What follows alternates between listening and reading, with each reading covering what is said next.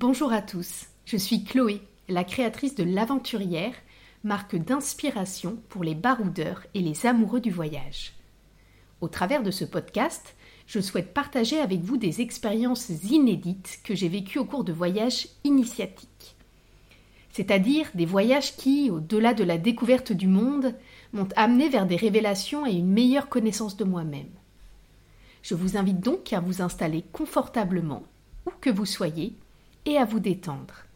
Je vais vous raconter mes histoires de voyage à cœur ouvert et j'espère qu'elles résonneront en vous et peut-être même qu'elles ouvriront des portes insoupçonnées. Je vous souhaite une très bonne écoute et la bienvenue dans l'univers de l'aventurière.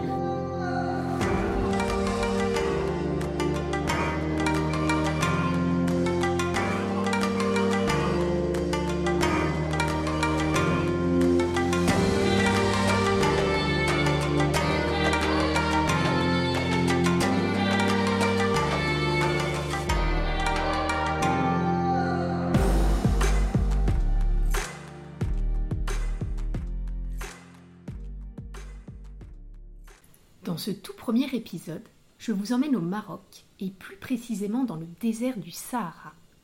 Ce voyage que j'ai effectué en 2012 constitue mon premier véritable voyage initiatique. Pour préparer cet épisode, je me suis replongée dans cette époque. J'ai retrouvé des photos et des emails échangés avec ma famille ou des amis. Et je dois dire que même dix ans plus tard, cela m'a bouleversée. J'ai d'ailleurs écrit à un ami je ne sais pas pourquoi je vais là-bas, mais j'ai une intuition. Cela fait tant de sens aujourd'hui. À l'époque, je venais de trouver mon premier emploi officiel. Vous savez, celui que l'on obtient après avoir été diplômé. Un CDI d'acheteuse dans l'une des plus grosses boîtes de déco française, Maison du Monde. De bien des façons, je me plaisais dans ce poste, mais j'avais des difficultés à m'affirmer et en même temps à accepter l'autorité de ma hiérarchie juste avant la fin de ma période d'essai, j'avais pu prendre une semaine de vacances. L'opportunité pour moi de m'échapper et de faire un grand voyage, mais pas trop loin. J'avais donc choisi le Maroc. Une semaine à la route, organisée par un couple franco-marocain, Laetitia et Houssine, qui avaient monté une agence de voyage solidaire, la vie nomade. J'en profite pour les mentionner car ils ont joué un rôle important dans cette histoire sans parler du voyage merveilleux qu'ils avaient organisé pour nous. Je dis nous parce que pour ce voyage, je suis partie en couple. Nous devions visiter la vallée du Dra et terminer par quelques jours d'immersion dans le désert du Sahara. Le Maroc est pour moi un pays de cœur. Je m'y suis toujours sentie comme à la maison. Je pense qu'il y a, dans certains endroits, des mémoires de vie passée. Je n'ai jamais eu à m'adapter dans ce pays. J'avais le sentiment de le connaître, de connaître ses bruits, ses odeurs, ses goûts, la rythmique de sa langue. C'est un sentiment à la fois étrange et très confortable, comme un retour à la maison après une très longue absence.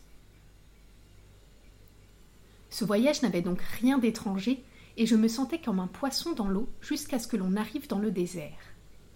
Il y faisait très chaud, une chaleur accablante qui apporte tant de lourdeur dans le corps et dans l'esprit que je craignais de ne pas être capable de tenir les journées de marche. Trois au total. Je m'efforçais de poser un pied devant l'autre, et des cogitations mentales envahissaient tout mon espace. Le soir, la nuit nous gâtait d'une fraîcheur oxygénante et nous regardions les étoiles. Je dois dire que parmi tous mes voyages, le Sahara m'a offert les plus beaux ciels étoilés. Le lendemain, on recommençait et la chaleur m'empêchait de pouvoir échanger avec les autres.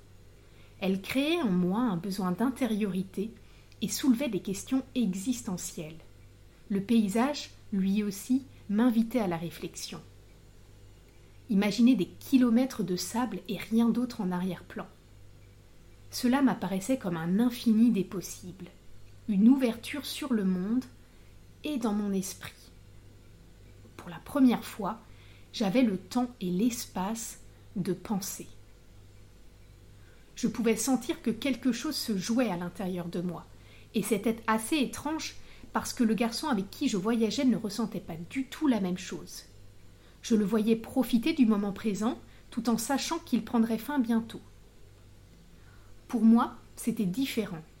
J'avais comme l'impression d'évoluer dans un environnement que l'on avait mis sur pause et qui me permettait de tracer un bilan de toute mon histoire. C'était comme si on me proposait d'appuyer sur le bouton reset et de tout recommencer. À la veille de notre départ, nous profitions du dernier coucher de soleil et je questionnais mon compagnon sur ses projets, ses rêves. Lui ne le savait pas encore, mais je m'étais déjà déconnectée de notre vie à deux. Je lui demandais si je pourrais facilement quitter mon emploi, ce à quoi il me répondit que oui, puisque j'étais encore en période d'essai. Mais il ne comprenait pas où je voulais en venir. Je ne le savais pas vraiment moi-même, mais le désert avait ouvert en moi une porte et il me poussait à y entrer. De retour en France, j'ai tout quitté. Anthony, Maison du Monde, et en moins de deux semaines, j'étais de retour au Maroc. Je n'avais aucune idée de ce qui allait suivre, mais je me sentais poussée par une force intérieure. Peut-être était-ce mon intuition. Je voulais repartir dans le désert et creuser plus profondément les méandres de ma psyché. Je voulais comprendre ce qui s'était passé durant ce premier voyage. J'ai retrouvé Laetitia et aussi Zagora, et je restais chez eux plusieurs jours, le temps pour moi de réfléchir à la suite. Je rencontrais leurs amis, principalement des garçons, et nous passions nos soirées à discuter, à jouer de la musique, à boire et à fumer. Avant d'aller dormir, je montais toujours sur le toit terrasse de leur maison pour observer les étoiles. Et je cherchais la constellation d'Orion. À un endroit, elle ressemble à une flèche, et j'avais le sentiment qu'elle me montrait la direction. Les jours suivants, je dois l'admettre, je ressentais de la peur. Je ne savais pas ce qui m'attendait ici, et je me rappelais que j'avais tout quitté en France. Au nom de quoi? La liberté? Une intuition? La frontière entre la fuite et le voyage est mince. Avais-je fui un quotidien qui me foutait la trouille? Ou y avait-il réellement quelque chose qui m'appelait ici? J'avais peur, mais j'ai dans mon caractère une force qui me pousse sans cesse à me remettre en question et à bousculer ma vie. Ce qui était fait était fait après tout. Il ne me restait plus qu'à trouver un moyen de me rendre dans le Sahara, et pour ce faire, je demandais de l'aide à Laetitia et Ossine. Ils avaient certainement dans leur entourage une personne qui accepterait de m'accompagner dans le désert. Je crois que je n'ai jamais vraiment réfléchi à l'idée d'y aller seule je n'aurais pas su comment faire ou quelle direction prendre. Et je voulais être libre de toute contrainte, de tout questionnement, du moins ceux du quotidien. Un jeune homme accepta de m'y accompagner. Il s'appelait Mobarak. Il connaissait le désert et pouvait se charger des préparatifs. Par cela, j'entends trouver un dromadaire et tracer un chemin. Je restai quelques jours dans sa famille, à Mhamid, qui est la dernière ville avant les dunes du Sahara. Je logeais dans une petite maison en parpaing. Il n'y avait ni décoration, ni meubles. Juste une couverture épaisse au sol pour matelas et une seconde pour me tenir chaud. Je me souviens que la nuit, il faisait très froid. Je faisais ma toilette à l'eau glacée et me rendais de temps en temps au hammam de la ville rien que pour ressentir la chaleur dans mon corps. Je partageais tous mes repas avec sa famille, et ses sœurs m'apprenaient à faire le pain ou la lessive à la main. Une fois, tous ensemble, nous sommes partis pique-niquer dans le désert. La mère de Mobarak a préparé un couscous au milieu des dunes, et nous l'avons mangé avec appétit. Les journées étaient rythmées par des moments de vie très simples, et cela me faisait un bien fou. Et puis un matin, avec Mobarak, on est parti, le dromadaire transportait de quoi manger pour plusieurs semaines, une tente et deux couvertures. Les journées se sont enchaînées sous la forme d'un rituel que l'on répétait par habitude. Prendre le petit déjeuner, démonter la tente, ranger le campement, ficeler le pactage sur le dromadaire, marcher, déjeuner, marcher encore, déficeler le pactage, monter la tente, préparer le dîner, regarder les étoiles et se coucher. Le matin suivant, on recommençait. Il nous arrivait de devoir partir à la recherche du dromadaire qui s'était fait la malle pendant la nuit, mais il n'était jamais très loin. Au fil des jours, les dunes avaient laissé place à une étendue plate et désertique.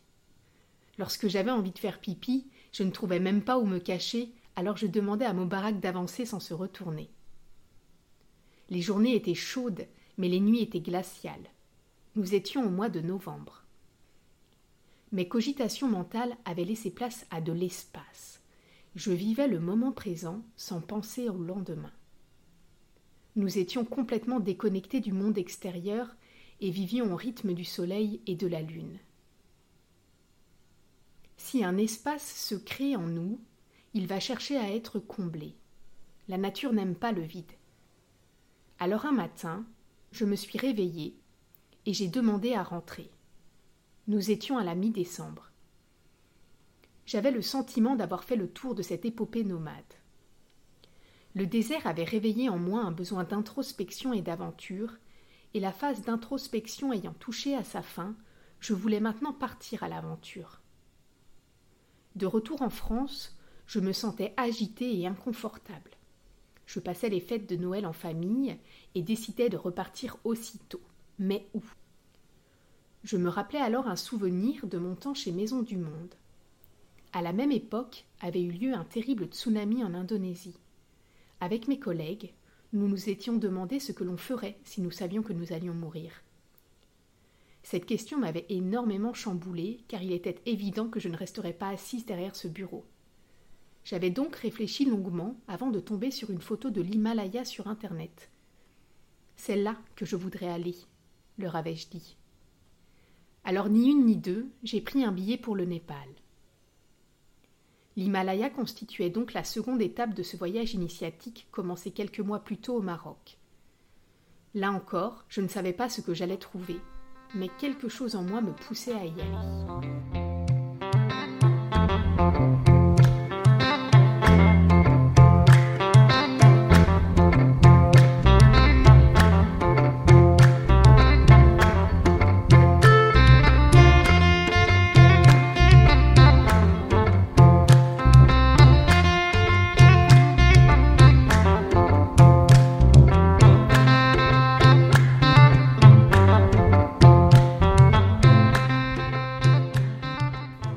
J'espère que ce premier épisode vous a plu. Encore aujourd'hui, je repense au Sahara et à cette époque où j'ai tout quitté. Certains diront qu'il s'agissait d'une fuite, mais je continue de penser que ce voyage était le plus beau cadeau que je puisse me faire. En acceptant de remettre mon destin entre les mains de l'inconnu, j'ai pu partir à la rencontre de moi-même. J'ai compris que la vie, telle que je me la représente, est bien plus grande que ce que nous laisse entrevoir notre quotidien j'ai compris que notre réalité n'était pas celle des autres, que la perte totale de repères ouvre les portes de nos plus grandes forces et que le silence ouvre celle de l'inspiration. Certaines personnes réussissent à entrevoir tout cela en restant chez eux ou en se baladant en nature. Pour moi, cela passe par le voyage, comme si le fait de partir loin engendrait un état de conscience modifié. Aujourd'hui, j'arrive à rencontrer cet état en forêt, J'arrive aussi parfois à créer cet espace chez moi, après un travail de méditation, mais je continue de croire que le challenge du voyage au loin accélère le processus d'intériorité. Le Maroc m'a appris à apprivoiser le silence, mais je retiens aussi sa grande générosité, à l'image de cet enfant qui, dans un petit bus local, a partagé son paquet de biscuits avec tous les passagers. Il m'arrive parfois, lorsque je prends un bus ou un train en France, de repenser à ce gamin. Sauf que lorsque je propose mes biscuits aux passagers, il me regarde avec curiosité. On se retrouve bientôt pour le prochain épisode. Cette fois-ci, nous partirons de l'autre côté de l'Atlantique pour un voyage initiatique en Argentine entre Buenos Aires et Ushuaia. En attendant, prenez bien soin de vous.